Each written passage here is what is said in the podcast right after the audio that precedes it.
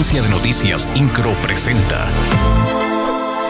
Resumen informativo. El gobernador del estado, Mauricio Curi González, realizó un recorrido de supervisión por las principales obras viales que se realizan en el municipio de Corregidora. Esto con la finalidad de conocer el avance que presentan tanto el distribuidor vial Santa Bárbara, así como el paso inferior de la carretera estatal 413 en su entronque con la 411 a El Batán.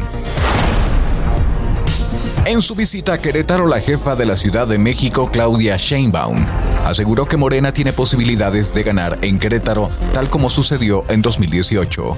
Esto lo dijo al ser cuestionada sobre las posibles aspiraciones tanto de ella como de Marcelo Ebrard y Adán Augusto López para buscar dicha candidatura. En ese sentido aseguró tener buena relación con estos perfiles presidenciales, por lo que no debe de haber división y se tiene que pensar en la transformación de México.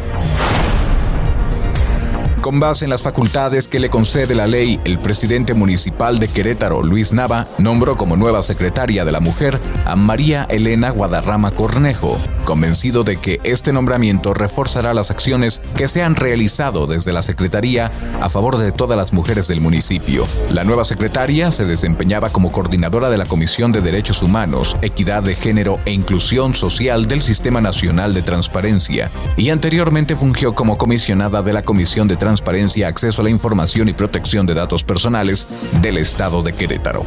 INCRO, Agencia de Noticias.